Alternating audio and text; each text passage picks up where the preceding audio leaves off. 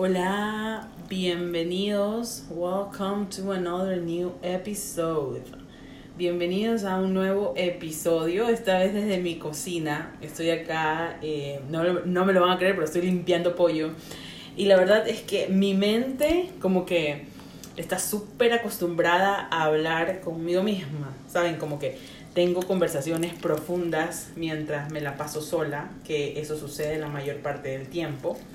Y justo ahora estaba pensando, actually estaba, lo estaba pensando ayer como que, why not un podcast? O sea, ¿por qué no un podcast? Entonces, aquí me tienen.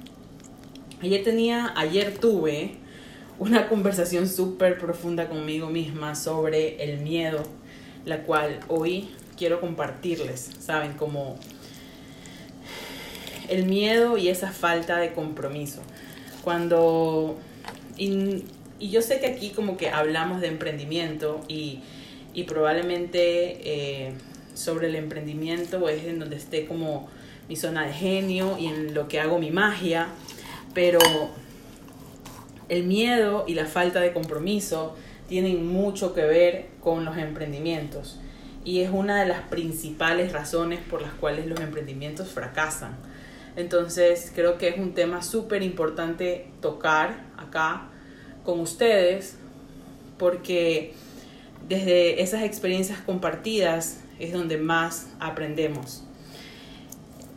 Terminó noviembre, noviembre fue un mes espectacular para mí en ventas, noviembre fue un mes eh, en el cual me sentí súper conectada, en el cual me sentí que que mi trabajo cada vez se nota la calidad de mi trabajo, cada vez noto mejor la calidad de mi trabajo, cada vez noto más que la gente realmente disfruta y valora la calidad de mi trabajo y, noviembre me trajo demasiadas cosas bonitas, demasiados nuevos clientes con los cuales voy a empezar a trabajar el próximo año y, y y qué rico, qué delicioso se siente vender.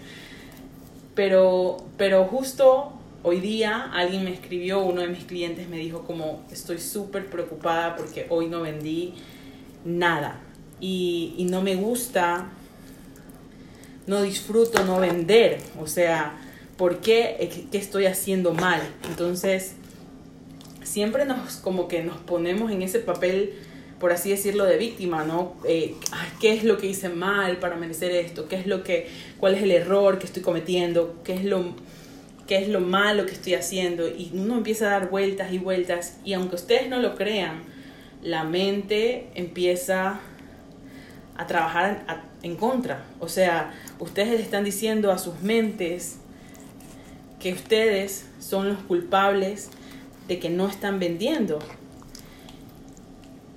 Y, y qué loco, porque si se tratara de otra persona, tú buscarías cualquier otra razón, cualquier otra, otra razón para justificar.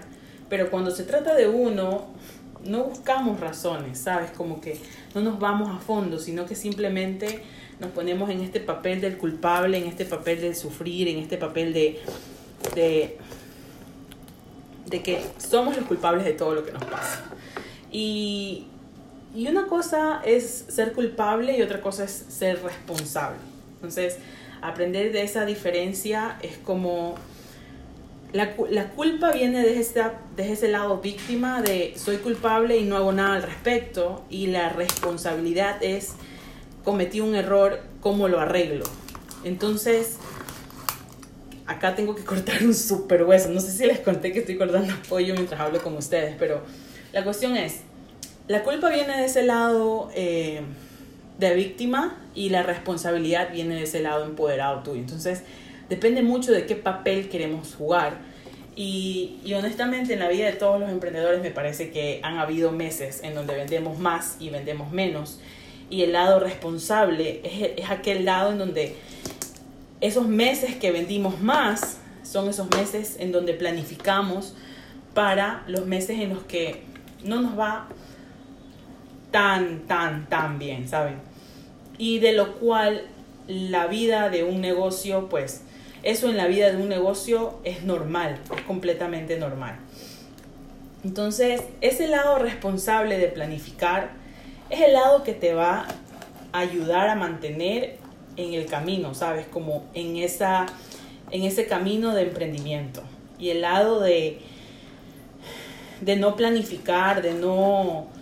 En el, lado de no planificar, el lado de, el lado de tomar decisiones que no están alineadas, el lado de hacerte la víctima, son esos las, son esas las cosas que llegan a matar un emprendimiento. Entonces yo le dije a esta clienta, le decía, mira, primero tienes que relajarte y empecemos a ver qué pasó hoy, por qué no vendiste como vendes de costumbre y de eso vamos a aprender y vamos a tomar decisiones. Y, y más allá de responsabilizarse, saber que tu trabajo realmente vale y que tú haces todo lo que está en tus manos para que eso funcione. Entonces, esta clienta pues se tranquilizó porque parte de mi labor es darle la confianza a estos emprendedores de que el camino no es lineal, de que el camino al principio suele tener muchas altas, pero también muchas bajas, y que lo que nos va a sacar de esas bajas es la planificación. Entonces, les quería compartir esto a ustedes también, si es que están emprendiendo y se sienten que no saben qué están haciendo, no saben qué, por qué no están vendiendo, empiecen a analizar la documentación que tienen a su favor, empiecen a analizar todo lo bueno que está haciendo su negocio, a qué se dedica, por qué inspira, qué, qué es lo diferente y sobre eso armen todas sus estrategias, porque los días malos también hay, los días en donde nos las vemos negras también están, pero esos días no duran para siempre. Así que les dejo ese mensaje y espero em, puedan encontrar paz en ese mensaje.